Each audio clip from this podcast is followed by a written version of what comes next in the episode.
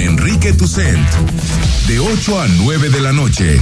93.9 FM. Imagenguadalajara.mx. Imagen. Más fuertes que nunca.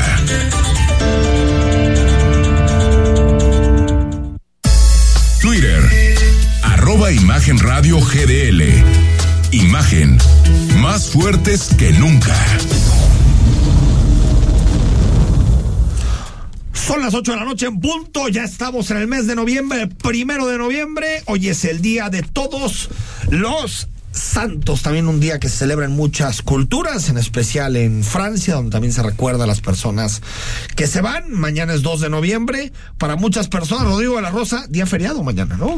Pues Para ti, para mí, ¿no? no, no, no. En este negocio no hay días feriados. Trabajando al pie del cañón. Contentos, como siempre, trabajando aquí en. Imagen Radio, pero mucha gente, mañana no hay escuelas. Mañana no hay No hay escuelas, bancos. bancos, tampoco. ¿No? Por ahí mi, mi hermanito contador público tampoco. ¿Tampoco? En el despacho donde trabaja. O sea, en la televisión pública, no sé si les tocará trabajar a, A ver. a la gente que está en el sistema jalisciense de radio y televisión. Bueno, ahorita que despierte Dylan Ahorita nos que platica, despierte, nos platica exactamente si les que nos tocará diga trabajar. Dylan Sandoval. Pero me- tampoco, ya ves, ah, tampoco ya, le toca. Entonces el llevó gobierno un tiempito reaccionar es que ya anda pensando, ya, anda está pensando en el puente. muertos, ¿eh? bueno, pues ahí está. Días de alguna manera un poquito menos eh, eh, cargados de, de información. Pero hay que decir que hoy hay mucho que conversar. Hoy el gobernador del estado en Casa Jalisco presentó un largo informe de seguridad, un informe de en torno a unos 60, 70 minutos, en donde habló de todos los datos en materia de seguridad. Y si te parece, Rodrigo, dividamos esto porque tenemos que ser como Jack el destripador, ¿no? Vámonos por partes.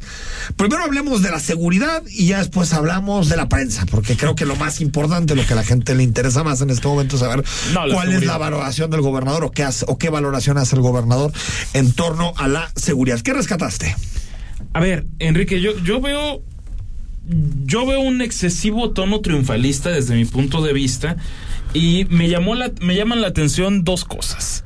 Habla primero, creo que hace bien, en la parte de la Guardia Nacional y del Ejército de respaldar que en este momento se esté en la calle el Ejército. Lo que Y no más tiene bien- de otra tampoco. Exactamente. No. De lo que ha sido crítico, creo yo, es de no fortalecer las policías municipales, que me parece es algo a lo que ha renunciado por completo este gobierno federal. Y la, la otra, la otra parte es que, de acuerdo con los datos que da el Estado y que avala el Secretario Ejecutivo del Sistema Nacional de Seguridad Pública, los temas de el grueso de los delitos en el estado van a la baja. Eso lo dicen los números y al menos yo no yo no tendría ningún No. argumento para decir que no van a la baja. O sea, no sé si sean lo que baje sean las denuncias o que de verdad estén bajando. Vaya, me declaro absolutamente incompetente. No, no es incompetente. Para son- saber si están son- bajando o no. da- no, Tenemos pues, que- están bajando. Eh, a menos de que alguien demuestre que, que se, están alterando los Eh, datos. que estén es que yo creo que esta idea dicho. como de que tenemos de que si no podemos creer algo, pues entonces vamos a tener que decir que el dato está mal, pues no. Es que No. son datos falsos porque nosotros No, decimos no, que son falsos. Yo, a ver, yo- otra cosa, otra cosa, y ahí puedo estar de acuerdo contigo, es que se levante demasiado la bandera del triunfalismo. Ahí puedo llegar a estar de acuerdo contigo. Enrique, no Pero puedes decir que no hay crisis de seguridad con el tipo de balaceras que, Pero a ver, que, que tienes. Yo creo que, crisis. en el mes de octubre. Yo creo que crisis de seguridad eso no es. Que eso, o sea, lo que pasó en la crisis de seguridad, a mí no me parece que sea crisis de seguridad. Es que no es un hecho aislado, desafortunadamente. A ver, Rodrigo, pero es que a- a- a para hacer el análisis real, nos tenemos que basar en los datos. Pues que si no, ¿qué hacemos? Es como si yo te digo a ti, si, ¿cuántas veces te han asaltado en el año? No, a mí personalmente. Ninguna, cero. Entonces lo que debes de decir es que no hay un problema de seguridad, desde acuerdo a tu percepción. Seguramente si mañana le pregunto a una persona que le han asaltado dos veces en este año, dice, esto es el infierno. Eh, Exacto. Bueno, pero lo que te digo es que no nos podemos ir por el asunto solo de la Y nunca nos podemos basar. ba- Porque si no, porque si no, pues cada quien habla según le va en la feria. Por eso, para eso están los datos, para eso está la información. Y yo, la verdad, si soy numérico, a diferencia de la 4T, yo sí creo que los datos tienen importancia, tienen relevancia. 100,000 habitantes. Para que sea comparable, porque no es lo mismo Tlaxcala que Jalisco, por supuesto. Presumen 1516 eh, delitos, o sea, de índice delictivo por cada 100 mil habitantes. Sí. ¿Esto de qué habla? Por índice delictivo, nos estamos hablando del que Todos fue, los delitos. fue robado, Todos fue asaltado, le robaron el coche. Se llama, se llama incidencia conejero, delictiva. Incidencia delictiva son todos los delitos que se cometen en una, en una sociedad. Hay dos datos casi siempre, uno que tiene que ver con el Sistema Nacional de Seguridad Pública y otro que tiene que ver con el INEGI, que hace una encuesta de victimización que suelen ser datos distintos. Sí. Porque uno tiene que ver con las denuncias y otro tiene que ver con lo que la gente dice. En muchas ocasiones la gente le responde al INEGI, si me asaltaron, pero no denuncié. Por eso el de el INEGI es un poquito más alto Sí. que el del Sistema Nacional de Seguridad Pública, pero en los dos, el gobierno del Estado y, y Jalisco ha demostrado descensos en los dos indicadores. A lo que me refiero es, no hay que pelearnos con los datos, hay que pelearnos con los números. Hay reducción en algunos delitos, en otros no, que por cierto se admitieron también.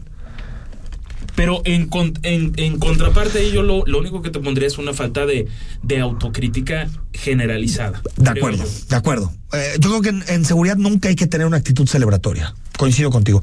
Pero sí creo que en buena parte, y escuché todo el discurso, el gobernador dijo, no estamos contentos, se necesita ir más. Eh, eh, el, el objetivo en Jalisco va mucho más. Es decir, otra cosa es que haya gente que espera que diga, saben que las cifras no importan y, y yo creo que eso no es serio en términos reales.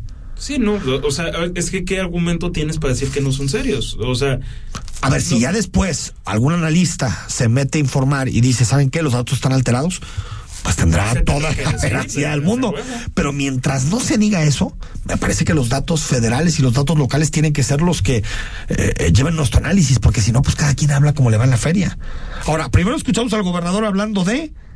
precisamente El- el ejército, ¿no? El, el respaldo al ejército mexicano. Nuestra postura en el terreno de la discusión política tiene que ver con la idea de fortalecer las policías locales y de transitar hacia un modelo que sea sostenible en el tiempo.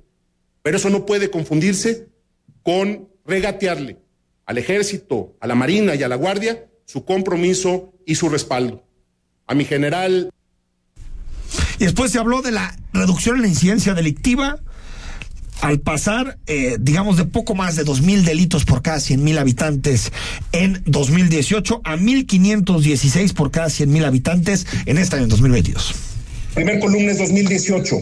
Jalisco estaba por encima de la media nacional, con 2.006 delitos por cada 100.000 habitantes. Cuatro años después, Jalisco está ya por debajo de la media nacional en incidencia delictiva total, después de muchísimos años. Ahora ahí están los datos. Hay un indicador, Rodrigo, que nos que creo que quita todo este debate sobre las denuncias. Porque es cierto, ahí tiene razón, hay delitos que se denuncian menos que otros. Sí. Por ejemplo, si te roban el teléfono en la calle, es poco denunciado. Sí, es rarísimo. Poco denunciado porque en lo que vas a calle 14, en lo que levantas la denuncia, en lo hay un delito que sí es muy denunciado, roba autos. Porque Sí. necesitas para cobrar el seguro.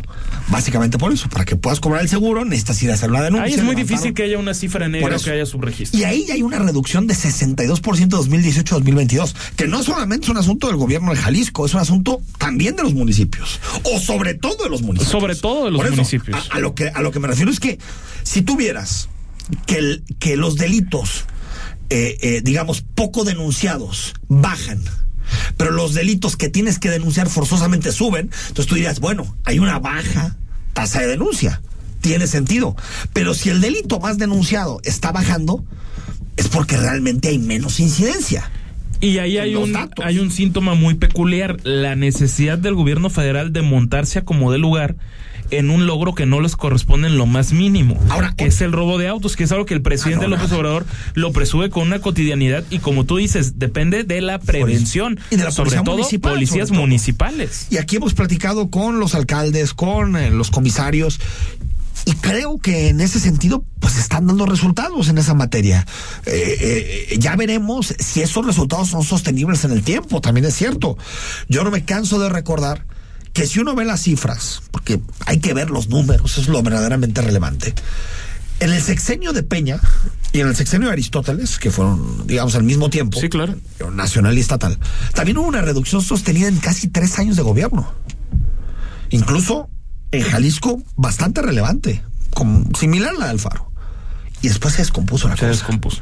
Es decir, esto tiene que ser prolongado, sostenido en el tiempo y dar Ahora, resultados. ahorita de que hablas del robo de vehículo, nada más, ahí por ejemplo, nunca me ha tocado platicar, o bueno, solo he platicado con una persona que me dice, me robaron mi vehículo pero sí me ha tocado platicar con muchas otras personas que hablan de que le robaron la computadora de su vehículo. Que ojo con eso, porque. Y admitió una cosa el gobernador en el informe. robo a personas. robo a ¿eh? personas tiene un descenso con relación a 2018, pero tiene un aumento entre 2021 y 2022, que también se mostró en las gráficas. Y que también podría estar ligado a la pandemia. De también puede estar ligado a la pandemia, que tal vez 2018, 2019 había menos gente afuera y por lo tanto se robó menos, pero 2020 y 2021 ya, 2021, perdón, y 2022 se normalizó. Exactamente, porque había menos gente afuera en 2020. En 2020 en particular, y por eso hubo un descenso del 18 al 20, digamos. ¿no? Pero lo que me refiero es que creo que, más allá del tono, que cada quien puede estar de acuerdo o no con el tono, pues que se hablen con los datos, hombre. Ah, sí. Que se hablen con los datos. por sobre todas las cosas. Después de esto, hablemos un poco de la prensa, porque también es que se ha llevado la comidilla todo el día. Esto dijo el gobernador sobre la cobertura que hacen algunos medios del tema de la violencia. Cuando ustedes acaban de ver las cifras de Jalisco por debajo de la media nacional, Vemos medios con un cinismo de este tamaño que son capaces de, torcer la información así, de publicar esta información.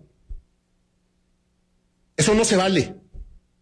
Eso es un ejercicio que también nos debería de hacer entender a todos y particularmente a las plumas pagadas con el dinero de la Universidad de Guadalajara, varios de ellos aquí metidos, que no se vale jugar con nuestro Estado, con noticias pues que sacan de no sé dónde. Hijo, aquí hay mucho que hablar. Primero, em, yo creo que, que em, al menos yo personalmente, son mis colegas, mis compañeros, yo mi respeto para, para quienes trabajan en los medios de la Universidad de Guadalajara. Podré estar de acuerdo o no. Yo soy uno, yo estoy en las mesas de la Universidad de Guadalajara y siempre he podido opinar con libertad, ¿no? Eh, pero creo que eh, muchos de ellos tienen una gran trayectoria y, creo que el gobernador más que meterse con estas plumas, pues si ahí están sus datos, que deje sus datos sobre la mesa y que la ciudadanía juzgue. Me, parece que esta parte de la prensa sobra. No, sobra. Totalmente. Porque creo que el informe a ver, pero la fue muy bueno con alevosía. O sea, se ve que traía genuinas ganas no sé si fue, lo tenía. Yo creo que sí las Yo creo que el ganas de confrontación nunca se le han quitado desde, bueno, desde la preparatoria. pero a, lo que me refiero es que, que creo que eran 50 minutos de informe donde se habla de cifras, datos, tal, tal, tal. Otra cosa, y esta es una opinión personal. Yo creo que a veces las filias y las fobias en el periodismo ganan. Ah, pues sí. Eso sí lo creo. Y que a veces ciertas personas prefieren no ver los datos para no tener que darle razón al gobierno en algunos temas. Y eso me parece que no está bien. De la misma manera en que cuando sale un dato aquí de López Obrador decimos, este está bien, este está mal, yo creo que si el dato está bien, se tiene que decir que está bien. Sí, pero no tienes por qué irte tampoco contra propietarios de medios de comunicación. No. Los puedes criticar su información. A ver, al final. En el corto, cara si un medio, diciéndole yo no estoy de acuerdo por esto, esto y esto. Si un medio publica una información, el gobierno desmiente y se acabó. No, se acabó. Yo coincido en que viendo las cifras y viendo los datos, Jalisco no es más inseguro hoy que en 2018. Viendo las cifras y viendo los datos. Bien, eso coincido pero no creo que los responsables de lo que está sucediendo con la violencia sean los que escriben sobre la violencia. No, ni, creo que tengan ese poder como para hablar de una desestabilización del, Estado. A ver, creo que, salía sobrando. Yo, yo trabajé un tiempo para Alejandro Díaz, no tengo más que palabras de agradecimiento para el propietario de, de Notisistema. y creo que es una persona muy decente, honesta, sin duda, muy honesta, sin duda. Y yo no tengo y me parece que no tiene por qué meterse directamente con él. Porque aparte creo, creo que hay de medios a medios, ¿no? Hay de medios a medios. También hay que decirlo. Hay de ah, medios a medios. Desde luego. Hay medios en donde siempre ha habido una independencia editorial y otros no. Se acabó, ¿no? También. Tampoco nos hagamos trampas en solitario, como se dice, ¿no? Pero creo que después de dar su informe, con los datos que abonan a su hipótesis y que abonan a su narrativa, creo que se podía acabar ahí el informe y se acabó. ¿No? Se acabó. Ya creo que la gente en Jalisco es lo suficientemente inteligente para saber quién dice la verdad y quién no. Me parece. así como hay un sector de la prensa que puede tener animadversión contra el gobernador, también es cierto Otro sector que no. el, el gobernador, sí, claro, pero el gobernador, por otra parte, creo que hasta descalifica un tanto su investidura descalificando a tal grado el trabajo que hacen los, los medios de, de comunicación. ¿Para qué entrar en, entrar en eso? Es que si nos fuéramos a, a eso, cuando vimos a otros mandatarios? Bueno, inclusive el propio Enrique Peña Nieto como presidente de la República, que creo que claro que presionó a medios hasta decir basta. Pero Todos lo cuando, todos lo hacen. Pero cuando lo veías en el público descalificando lo que se decía en la prensa de él, y mira que lo traían en jaque, Frito, en frito. jaque, lo traían frito, Frito. Porque ahora lo que se quiere vender es la narrativa No, de que no todos es esos cierto. medios No, callaron en tiempos de, de- en Yo lo único que recuerdo así fue, fue cuando Emilio se puso aquella jarra que, que terminó con el o no mi cardenal, ¿no? Eh, que se vayan a- eh, eh, que esa fue ah, para la prensa también. ¿Recuerda? Ah, Sobre sí, todo- desde claro, luego. Sobre todo para público, ¿no? Eh, pues, claro. Que en ese momento había sido muy crítico de las donaciones que estaban haciendo, cosa que Al banco de alimentos, ¿no? al santuario, al santuario de los mártires. Ah, sí es cierto, fue el santuario de los pero, mártires de Cristo. pero, a ver, yo la verdad creo que eh, la prensa, algunos mejor, otros peor, pero hacen su chamba. Cada quien hace su chamba. Algunos estarán de acuerdo y otros no, pero es parte de la democracia, Rodrigo. Es parte. Pero aquí yo no veo ningún medio, digamos, local que esté instalado en la mentira, como si está otro periódico de la prensa nacional que hoy se superó. Otra cosa es que tengan sus filias, sus cada quien. Pero coincido yo contigo en que la investidura del gobernador le da para ponerse por encima de ese tipo de cosas. Ahí están mis datos. ahí está. Y te digo, la gente ratificó al Faro en 2021. Sea, tú dirías, bueno, es que la gente está enojadísima, como dicen algunos tuiteros, que la gente no soporta al Faro. porque- Ganó MC la elección en Jalisco.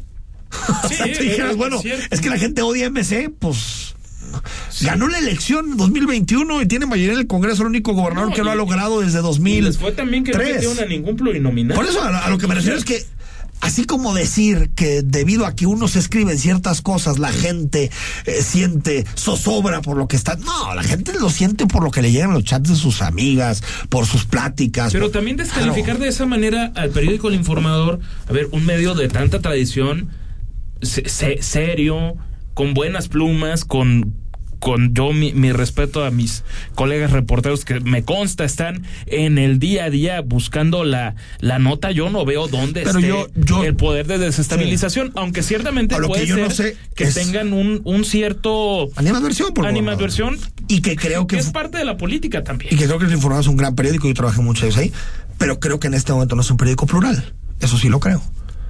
No tiene plumas que opinen de distintas cosas.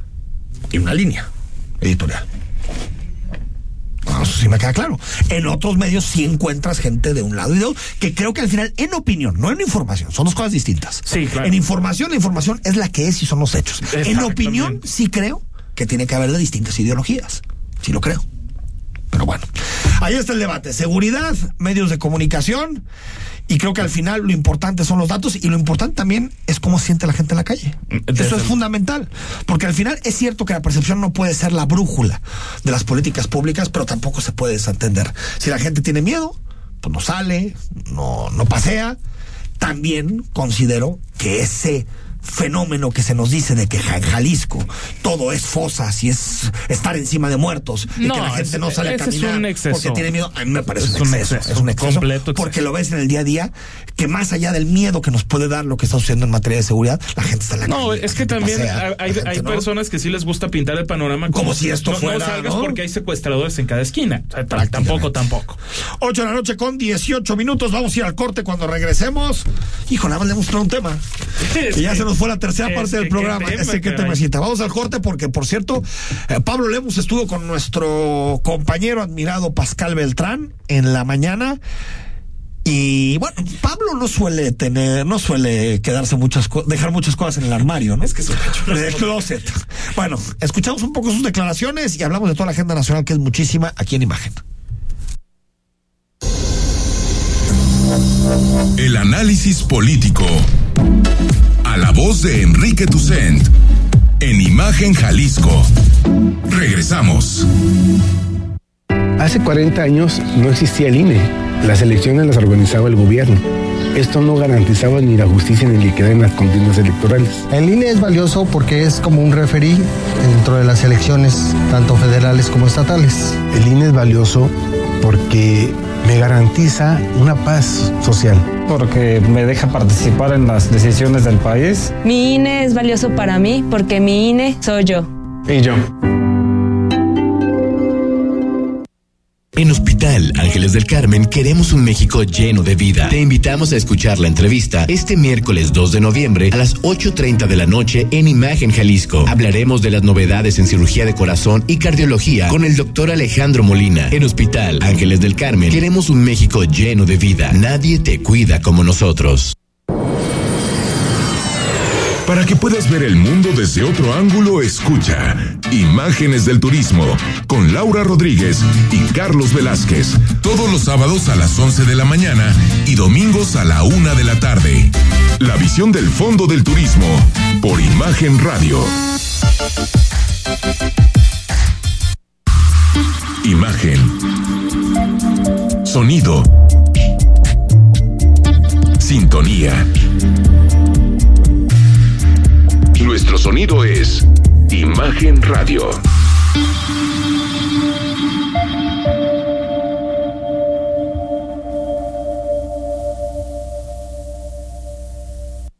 Las voces más importantes del análisis político en Jalisco, en un espacio para comentar, reflexionar y polemizar sobre los temas de tendencia a nivel local, nacional e internacional. Imagen, más fuerte que nunca.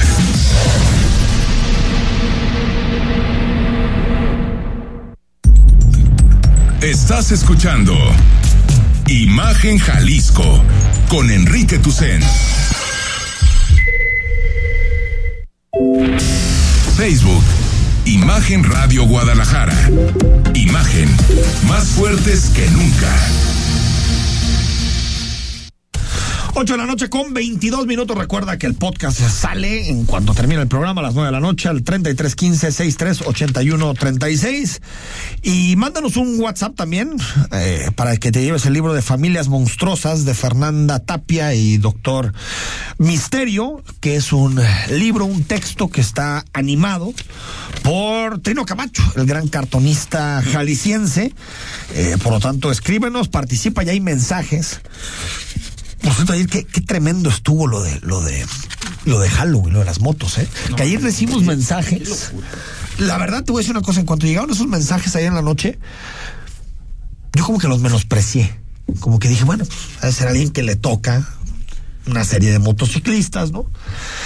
Pero tengo entendido que esta fue como una especie de rodada que masiva por Halloween. Con la intención de generar terror.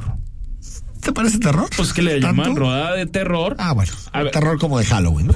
A ver, terror tipo Halloween, pero Enrique, qué contaminación eh, de auditiva. A ver, la contaminación auditiva está a la fregada, pero te voy a decir una cosa peor. Tú imagínate que por cualquier cosa atropellan a alguien. Calles de nadie. No, por eso. O sea, porque te voy a decir una cosa. Me estaban dando datos de que habían más o menos como cientos de, de, de motocicletas en distintos contingentes. Sí. O sea, no, no, era un asunto de que cuatro pelados salieron a pasear. No, no, no. Eh, estaban en toda la ciudad. Y estaba extraordinariamente organizado por dónde iba a pasar. O sea, y te digo, lo de la contaminación auditiva, pues sí, molesta y escuchar y es un ratito. Pero tú imagínate que por ese caos, por esa anarquía, atropellan a alguien. Matan a alguien. O sea, puede ser grave, pues que se pasen un semáforo, que alguien no los vea. Es decir, pues el caos y la anarquía puede generar cosas. Y habló Lemus del tema, ¿no? Sí, habló el presidente municipal de Guadalajara, Pablo Lemus, se quejó amargamente, vaya, le, les tiró con todo. Son más de 100 motos de, decomisadas, 15 personas las que fueron detenidas por, por estos hechos. Si quieres, escuchamos y seguimos desarrollando. Porque no podemos soportar esta bola de vándalos que andan en motocicletas, circulando sin placas, eh, ingiriendo bebidas alcohólicas, algunos incluso se dice que hasta armados. No podemos soportarlo porque están poniendo en riesgo a la ciudadanía. Y la policía de Guadalajara va a actuar, ¿eh? Pero va a actuar con todo rigor. La policía vial actuó rápido porque también claro. La falta de patrullaje de la policía vial pues, es un factor, ¿no? Claro, a ver, teníamos que tener coordinación, esto es importante, porque la policía vial no podía entrar sola, eh, tenía que tener el apoyo de la policía.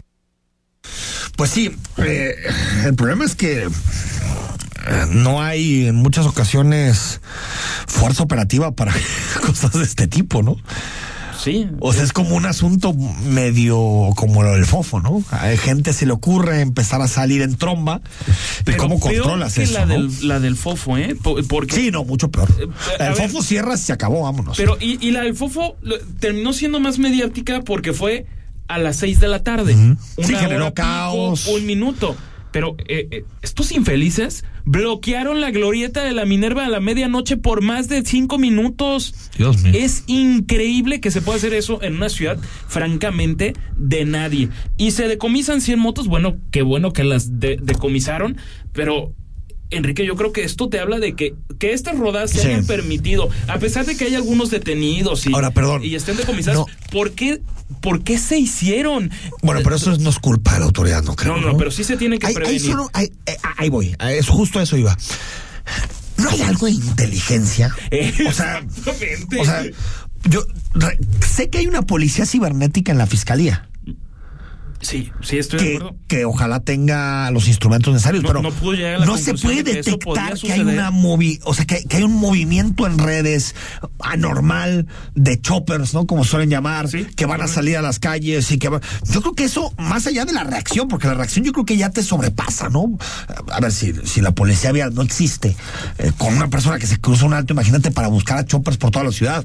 Pero sí decir, oye, estos cuates se están... pon-", Y aparte son días icónicos, ¿no? No se ven el 4 de marzo, se ven el 31 de octubre, el día de Halloween. Es decir, tal vez sí se puede hacer algo de inteligencia previa para evitar esto. No, no, no reacción, pero sí inteligencia previa. Porque en lo que tiene razón, ahí me, me parece el, el alcalde Lemos, es cuando dice, es que la policía vial no lo podía hacer sola. Y en efecto, no podía hacerlo solo la policía vial. Por eso, perdón, tuvieron que llegar refuerzos de la policía de Sí, Guadalajara, de las policías municipales, de las policías estatales, para poder hacer estos decomisos. Y me contaban que es un asunto de estos cuates como de rebeldía, Ok. como de...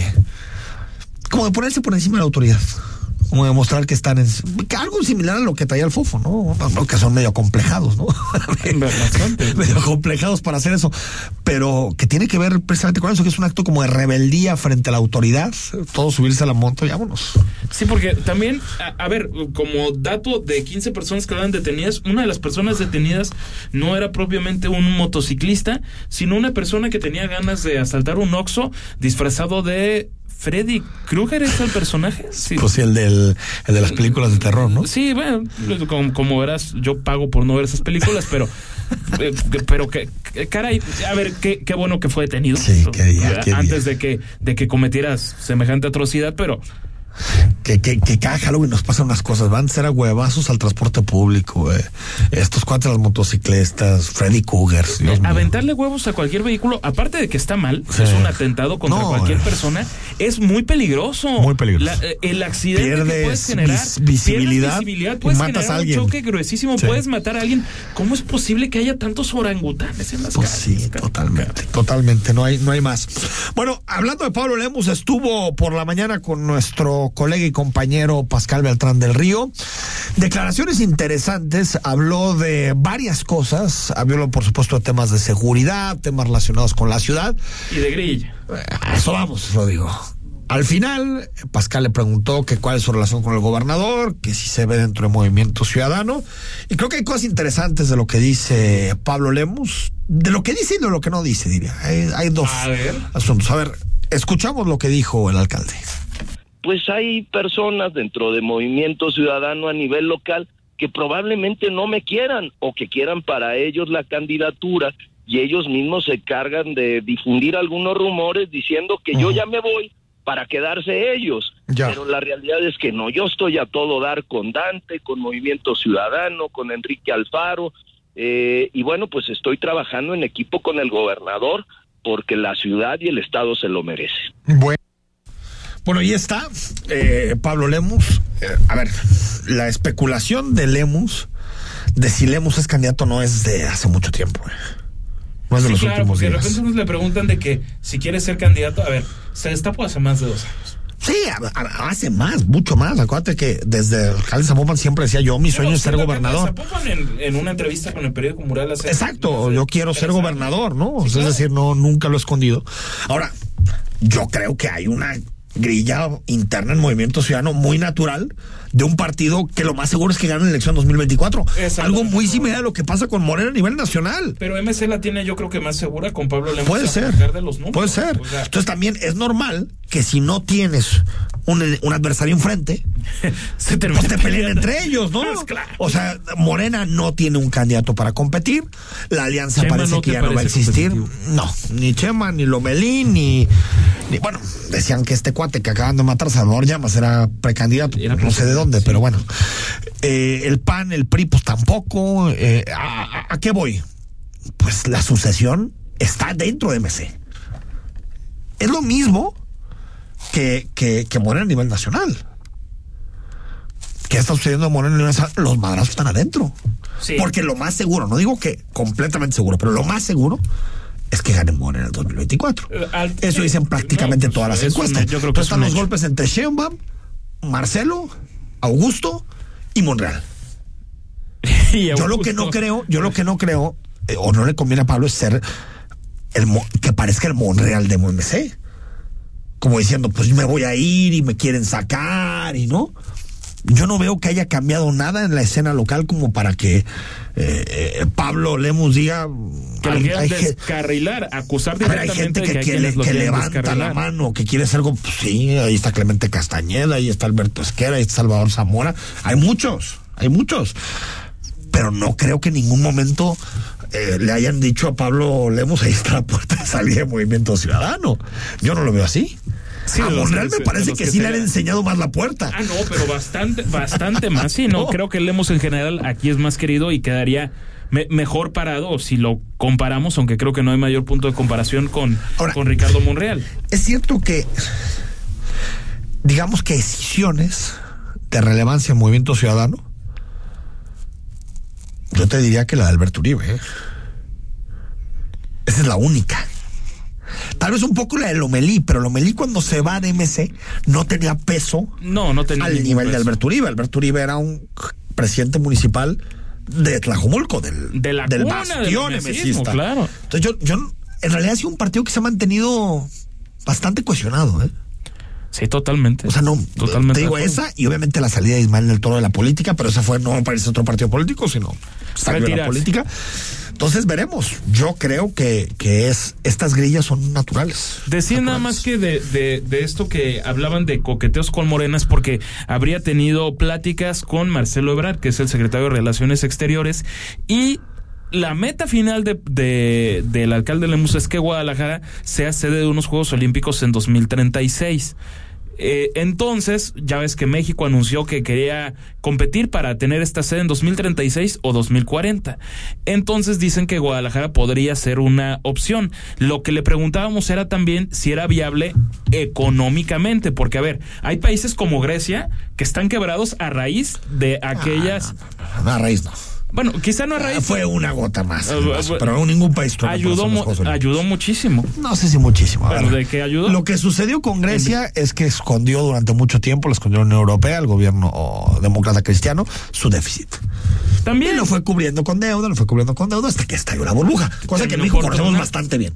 Bastante bien como historia. Pues, similar por No, los Juegos Olímpicos fue una parte. Fue una parte. Fue una parte, pero, pero una parte que hoy ves estadios abandonados en el propio Beijing en 2008, Atenas 2004, los estadios en Brasil terminan abandonados. No nos vayamos más lejos. Las villas panamericanas por los Juegos Panamericanos de 2011. Ya se están vendiendo, Y- están y, no- y vendiendo, no vamos a ya comparar se están vendiendo. No, no vas a comprar tu Juegos. Panamericanos. Los Juegos Panamericanos para ver la. No, imagínate qué atentado ahí sí contra, contra el medio ambiente, pero- contra la naturaleza, ¿no?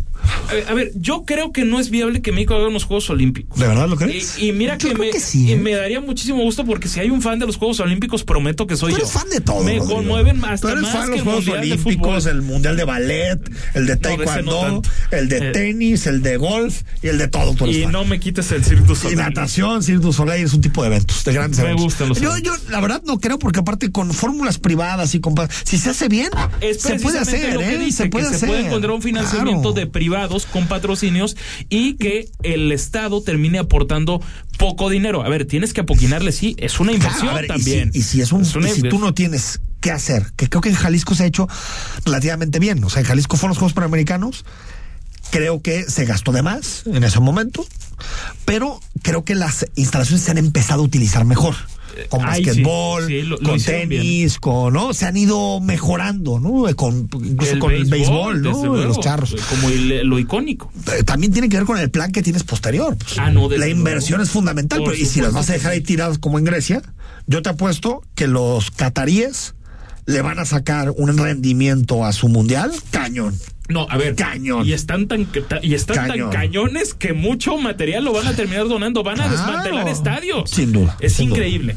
8 de la noche con 35 minutos al corte y hablamos de la agenda nacional. No hemos hablado nada de la agenda nacional y ya pasa de la media de este, de este martes. Vamos al corte.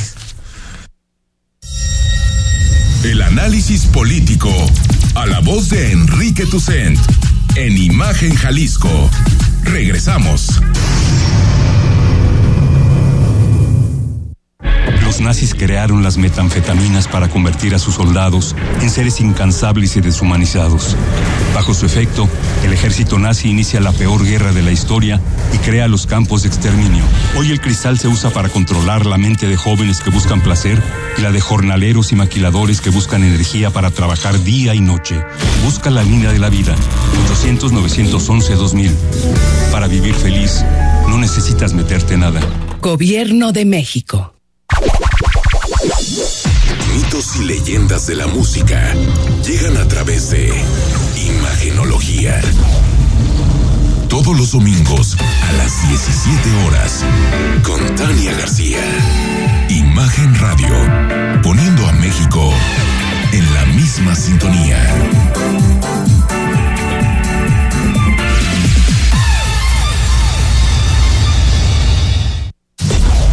Living in Mexico. Sábados y domingos en punto de las 7 de la mañana con Ana María Salazar. La información precisa de la semana, análisis y entrevistas en un formato diferente, completamente en inglés. Living in Mexico, Saturdays and Sundays at 7 a.m. with Ana María Salazar. Imagen Radio, poniendo a México en la misma sintonía. Está usted escuchando Imagen. Sintonía. Poniendo a México en la misma sintonía.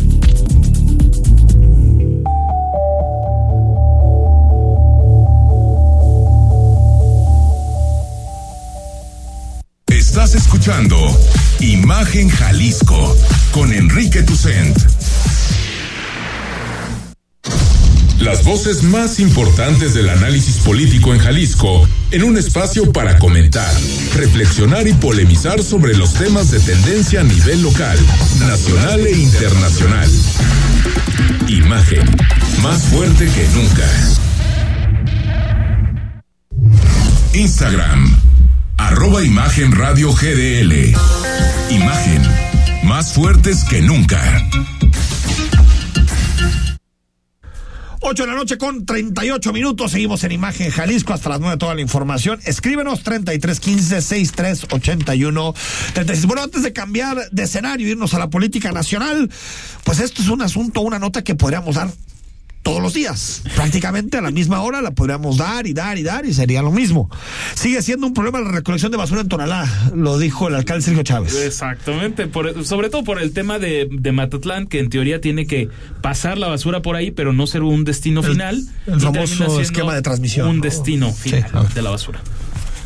Donde literal de cada 100 toneladas que entran, nada más este, se están llevando 20 y ahí se están quedando 80 toneladas. Por eso hablamos hoy de más de 100 mil toneladas almacenadas en Matatlán. Por eso la gente está muy molesta en Urbiquinta y los que lo rodean. Yo estoy muy molesto por lo que está sucediendo y que es lo que nosotros ya tenemos que tomar una decisión esta semana. Pero entonces ya estamos próximos a una clausura del Claro, era un proceso que nos aventamos casi 90 días, este, repito, porque tenemos que tener todas las pruebas que nos pide. Desgraciadamente o agraciadamente, no sé qué decir, así está el Poder Judicial, necesitamos llevarle toda la información para que tome el mejor criterio eh, la autoridad judicial y que...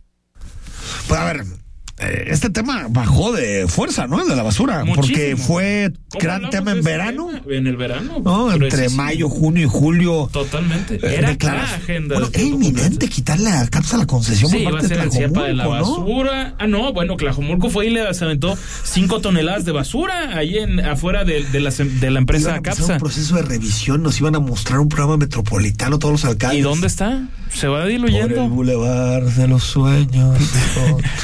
¿No? Eh, es que ahí lo que afecta es que a Tlajomulco me parece hasta 2026 o 2027, ahorita confirmamos bien el, el dato, es cuando vence la, la concesión y eso ciertamente Y los Tonalá mete en una bronca. 2025. Sí, Tonalá también, en Guadalajara es en 2024. Chijo.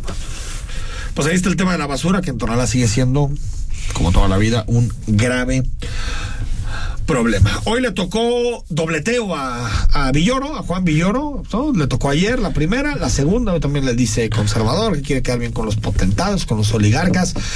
Lo dice el presidente que todos los días está con Salinas, con Slim, con, con ¿quién más te gusta? Con Azcárraga, con, ¿no? Con los más ricos de este país, ¿no? Sí, claro. Ca- Carlos Bremer. Por eso, ahí, ahí está. Él está todos los tiempos comiendo con ellos, De haciendo negocios completo. con ellos. eh, Un diciendo hombre van a de izquierda idolatrando a Carlos Pero, Slim. pero me imagínate. hace extraño que él diga que Villoro sus opiniones las hace para que le sigan dando premios, ¿no? Para que le sigan dando premios en la Feria Internacional Porque del Libro. aparte, ni por eso le dan premios. Eso es su columna de opinión y él escribe en su columna de opinión lo que él decide. Sí, una columna de opinión no, no es que Pero sea pre- premiada han premiado Juan por sus libros, por sus ensayos. por sus ensayos. Sus ensayos son magníficos. Bueno, y también contra. Bueno, primero contra Villoro, después hablamos de la iglesia. ¿Te parece? Vamos. Sí, claro. Villoro. En general, un acto de deshonestidad de su parte. Entonces, todo porque él quiere seguir recibiendo premios que lo sigan invitando a la Feria del Libro de Guadalajara. En una de esas le dan el príncipe de Asturias. Pero no, no, y va a ser respetado siempre. Entonces, Villoro escribe lo que escribe para que lo sigan invitado a la Para. Imagínate nada más. Oye, pero ahí te va una cosa muy interesante. Un foro que está planeado en la FIL, digo, por aquello de que dicen que no hay pluralidad. ¿Sabes quiénes van a tener hoy un foro? Los moneros. No, no, esto no, Ah, no, yo pensé, pensé que te no, que- incluso el mo- registrado. no, imagínate, para el, al, al patético del Monero Hernández y al fiscal. No, pero este mm, Beatriz Paredes, Patricia Armendáriz y Margarita Zavala. ¿Van a hablar de economía o de gano? No sé exactamente de, de qué van a hablar, pero lo, lo escuché en la rueda de prensa de la que hablábamos, eh, de la, sobre la FIL la el viernes pasado. Que la FIL va a ser más morenista este, este año. ¿Te parece? ¿Empieza a tener tintes? A ver, qué bueno. Yo, todo lo que sea plural, está bien. No, yo sí lo percibo más cargado. Pero porque también, pues hay, ¿no? Hay coqueteo. Hay coqueteo entre los melenudos y los morenistas. Totalmente. Yo Pero, creo eh, que cre- puede haber más de estos eventos que no veíamos en el Pero pasado. no, se le quita la pluralidad, No, creo yo. yo o sea, creo que bien. siempre ha sido plural. La- siempre Ya, ha sido si se carga más a la izquierda o a la derecha, será cuestión muy de cada quien. Pe- pero, eh, caray, Siempre la a- acusar que no hay pluralidad en la Feria Internacional del Libro, bueno, ya es francamente ridículo. Y la iglesia sacó una postura, un comunicado en donde dice que, que hay que defender al Instituto Nacional Electoral y sobre todo poner las alarmas en torno a una posible reforma regresiva en materia democrática. Y el presidente, creo que, fíjate, con la iglesia suele ser más No, pero acomedido, prudente. ¿no? Suele ser más prudente porque dijo que, eh, que respeta su opinión, ¿no? que no está de acuerdo y que no respeta su opinión, pero esto dijo la- de la iglesia. Y la verdad es muy buena la relación con todas las iglesias. Y excepcional la relación con el Papa Francisco. Es el mejor Papa que ha tenido la Iglesia Católica en mucho tiempo. Y sin duda el mejor papa para con nosotros los mexicanos. Bueno, menos, menos crítico. pero Bastante menos crítico. ahora sorprende también la, la postura, porque no suelen meter en estos temas, ¿no? La conferencia Pero- del episcopado mexicano suelen hablar de más temas relacionados con la moral, o con los temas que abordan los religiosos. Más religioso. Vale. Pero en esta ocasión, yo creo que levantan una alarma porque yo sí noto que empieza a haber una especie como de preocupación social en torno a este tema. Y yo la celebro. Yo, ta- yo también, yo también, porque creo que eso nos habla de que hay gente que tiene aprecio y que dice, hay que defender esto. Bueno, malo, regular, eh, perfectible, si tú quieres. Y el INE tiene muy Pero es lo que tenemos. Es lo que El INE es más popular que López Obrador. Sí, ¿eh? sí, sí, es más popular que López Obrador. Pues y por eso aparte no voy a decir una cosa, Rodrigo. El INE hace bien su trabajo. Sí, lo hace Ya bien. después el debate es si es caro o es barato y ese puede ser un debate también muy subjetivo. Muy. Porque, por ejemplo, si tú mañana le dices al, al INE, ¿sabes qué? No te encargas de la credencial electoral. El costo va a caer muchísimo, ¿eh? Muchísimo. Pero tú quieres que tus datos los tenga el gobierno? No, no, no, ¿O prefieres que imagínate. los tenga el INE? No, pero Ese lo- es el debate. Entonces, cuando la gente le dicen, es que es muy caro, ah, pero no es más caro que el gobierno tenga tus datos y son tan- que se puedan utilizar. Es mejor que la tenga un organismo eh, autónomo que haga un uso adecuado de Y mienten datos y con tal descaro gente como Claudia Sheinbaum, por ejemplo, la jefa de gobierno de la, de la Ciudad de México, que dice, es que es 14 mil millones de pesos de presupuesto, es una, es una locura. A ver, pero lo que no dices es cuánto de eso se va a tu partido, ¿eh? Ah, bueno, también es cierto. Más de la mitad O del sea, dinero a ah, los partidos eh, ese grueso de presupuesto del INE que puede sonar escandaloso es para precisamente para los partidos Y políticos. el que más recibe de esos partidos es Morena, porque aparte es el que más votos Ah, no, claro. Que y le corresponde sentido. recibir más. Claro eso, pero, sentido. pero yo creo que cuando se habla de estas cifras, también hay que decirle a la gente, no solamente tiene que ver con lo que cuesta el INE per se por poner urnas, sino que es quien se encarga de darnos la credencial de identificación de este país. O sea, es es que no, no es poco, Rodrigo. No, no es poco. O sea, tenemos una credencial que es pues muy difícil de falsificar. Está bien hecha. Está muy bien hecha. No, en este país no hay muchas cosas bien hechas, Rodrigo. Eh, es No casi. hay muchas. Es que, Enrique, No sostiene. es defenderlo a raja de tabla, también tiene errores, por supuesto, que puede eficientar muchísimos procesos. Los, no es a, a rajatabla, pero lo que sí yo, al menos personalmente, estoy en contra es de la destrucción de la institución. Pero sostiene Eso con sí. una ligereza que ha sido una tapadera de fraudes electorales. ¿Cuál fraude? Pruebe- prueben uno, dos. Si estás diciendo que hubo fraude electoral, entonces no confías en tu representante de casilla, el que firmó los Es votos es que, un- recibiste. Es que es un, es un discurso muy conveniente. Claro. Si pierdo, es porque hubo fraude. Si gano, es a pesar del fraude. Exactamente. Imagínate, ¿no? O sea, entonces pues, es No, como, no, no, es un- es como si apostáramos tú y yo y si gana, si gana mi equipo, gano. Si pierde, también gano. Pues no, pues no. O sea, me parece que. que me perdonen. López Obrador se tiene mucho parecido con Jair Bolsonaro. No, que creo, a ver, entre Pues Digo, Bolsonaro y Bolsonaro no López Obrador, yo, yo- Comisión de- yo de prefiero a. López Obrador mm, Sí. mil veces, pero a ver, hoy el, el discurso de, no aceptación de Jair Bolsonaro es muy parecido cuando no favorece una elección a un candidato morenista, sea presidente municipal, gobernador o la presidencia de la República. ¿eh? Te voy a decir una más. Jair Bolsonaro no acepta la victoria de Lula, pero dice que no viene en contra de la Constitución. Tú dime si López Obrador hubiera hecho eso en 2006. No, claro que Y créeme que Bolsonaro no es nada de mi gusto, nada. No, no, cero. no, Incluso ya empecé queda- a odiar a Neymar, que antes me caía bien, porque apoyó a Bolsonaro. O sea, Neymar ya no tiene forma de rescatar. Sí, no, yo ya. Y, y Rivaldo y muchos jugadores de fútbol que yo en su momento admiré, dices, no puede ser. Eh, Es que son, muy inteligentes con las piernas también. Eso, sí, que bueno, eh, también eso sucede. exactamente. política, por favor. Eh, no no Pero a lo que voy, a lo que voy es, tan siquiera Bolsonaro dijo, voy a respetar la Constitución. Y si la Constitución dice que la elección es legal y es aprobada por las Cortes de Estados de, de Brasil, perdón, pues pasa. En eso fue un poquito más demócrata que López Obrador. Imagínate. Nos pese o no nos pese. 8 de la noche con 48 minutos. El análisis político. A la voz de Enrique Tucent. En Imagen Jalisco. Regresamos.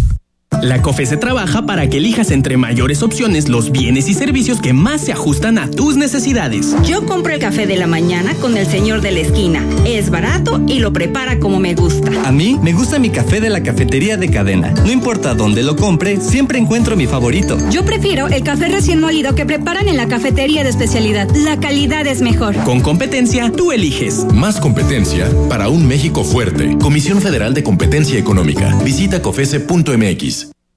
Hoy en día hay muchas maneras de enterarte de lo que está pasando en tu ciudad y en el mundo. Pero en Imagen Radio hay un programa que solo te habla de lo más.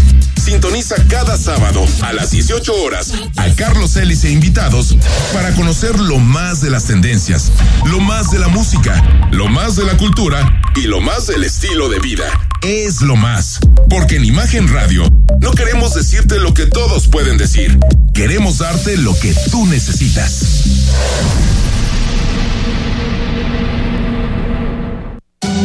El sábado, 4 de la tarde, escucha lo mejor de ¿Qué tal Fernanda?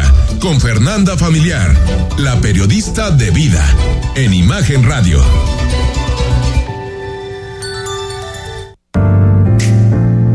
Imagen. Sonido. Sintonía.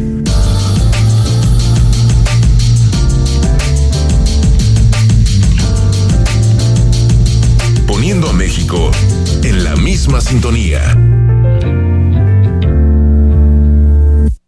Las voces más importantes del análisis político en Jalisco en un espacio para comentar, reflexionar y polemizar sobre los temas de tendencia a nivel local, nacional e internacional. Imagen, más fuerte que nunca.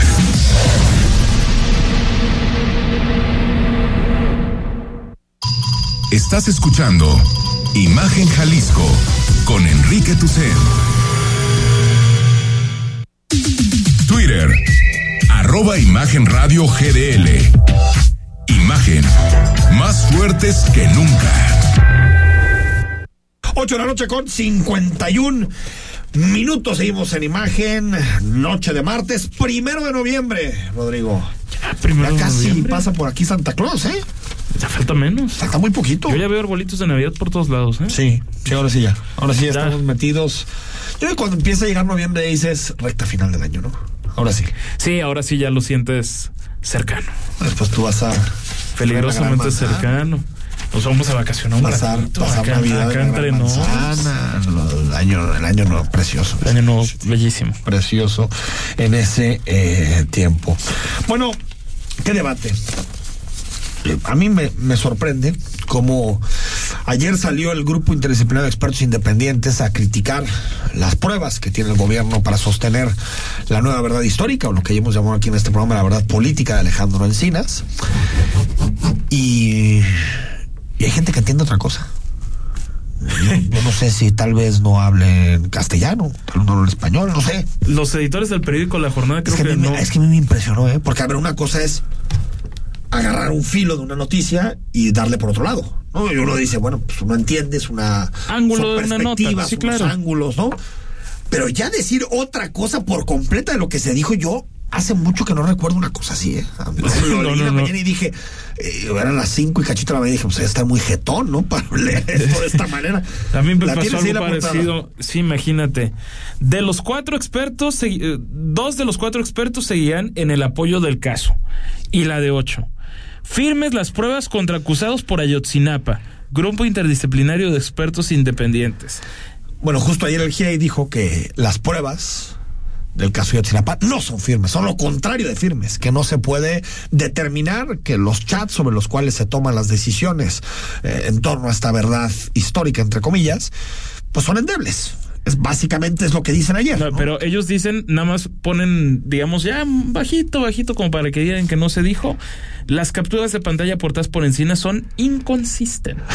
Imagínate nomás. Bueno, el presidente habló del caso, eso sí, no cerró la puerta que el grupo interdisciplinario siga eh, eh, apoyando, pero el presidente lo maneja como una división al interior del grupo cuando no tiene que ver con eso, tiene que ver con la refutación de sus pruebas. Escuchamos a López Obrador. Se tienen todos los elementos para sostener la investigación y se van a seguir haciendo eh, averiguaciones y se va a ir consolidando, fortaleciendo esta investigación y se va a hacer justicia. Lo que sucede, ya se los expliqué en una ocasión, es que eh, pensaban que no íbamos a actuar, ni que se iba a ir pasando el tiempo. Ahora ya estamos eh, metidos en un berenjenal en este caso. Ya, Ya, sí. Es que otra vez ya es como ese momento donde dices, pues hay que volver a empezar la Parece eso, ¿no, Rodrigo? O sea, como decir, Sí, como si vamos a tener que volver a empezar porque no hay forma de, de tomar el hilo de una investigación en donde ya las pruebas, madre, que sustentan la información, están siendo señaladas por especialistas. Yo veo muy complicado que este caso tenga una definición eh, final, ¿eh? Sí, yo también no, no, no, no veo por dónde. Hoy citaban en el periódico El Universal entrevistas con, con padres de los 43 que dicen que se sienten traicionados por el gobierno de, López Obrador, que los quiso engañar, igual que Peña Nieto. Por ejemplo, regalan un testimonio que dice, lo mismo que hizo el gobierno de Enrique Peña Nieto, es lo mismo que querían hacer ellos, engañarnos con mentiras, citó textual. Muchas personas nos dicen que el gobierno no va a dar otra verdad histórica, pero teníamos la esperanza de llegar a la verdad. Pero lo que vemos es que quieren hacer las cosas a la carrera y sin pruebas. Eso ya lo decíamos, Enrique. Me parece que es clave. A la carrera y sin pruebas. ¿Para qué? Para Es que- llegar a una verdad política. Sí, es que lo que creo es que se acercaba el 26 de septiembre, el presidente tenía las manos vacías en este caso y creo que presionó a, a Encinas para que saliera a decir lo que tal vez ni siquiera él quería salir a decir. Ese es el asunto. Yo, la verdad, yo lo digo personalmente, yo no creo que, que Encinas quisiera alterar la investigación. No, yo tampoco. personalmente. No, yo creo que es una Pero si te dicen dos semanas antes, oye, tienes que salir, pues sales con lo que tienes, Rodrigo. Y tal vez lo que tienes no son pruebas contundentes. Ese es el asunto. Creo que es el fondo del tema. Antes de irnos, Adán Augusto sigue tirando lumbre, ¿no? Como dragón, como dragón desenvuelto por todo el país.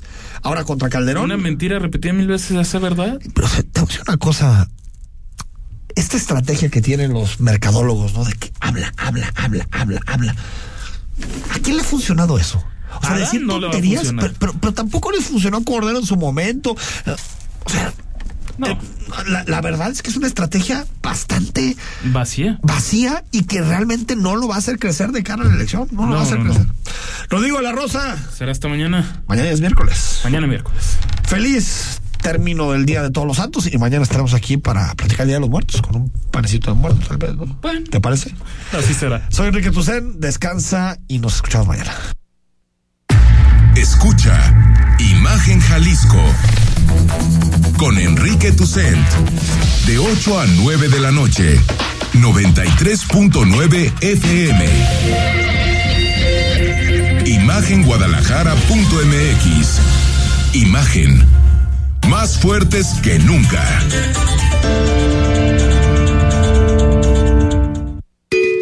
El Senado de la República amplió el plazo para que las Fuerzas Armadas participen en tareas de seguridad pública. Uno de los retos más importantes en la actualidad, con la condición de que Se rindan informes y cuentas puntuales al Congreso se cree un fondo de apoyo a estados y municipios para fortalecerlos en su ámbito. y se respeten los derechos humanos.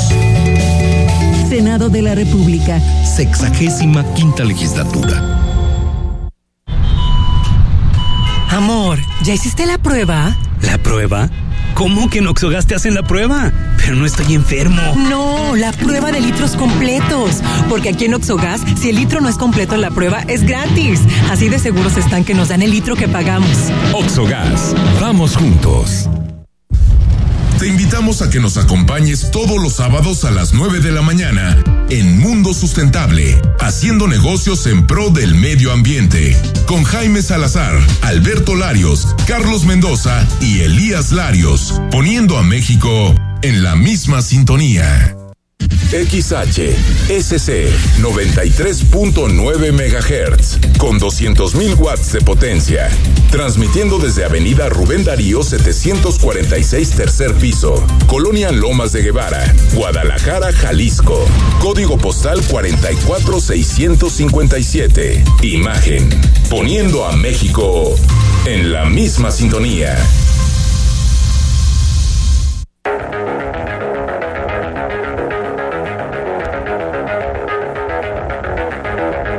Escuchas imagen.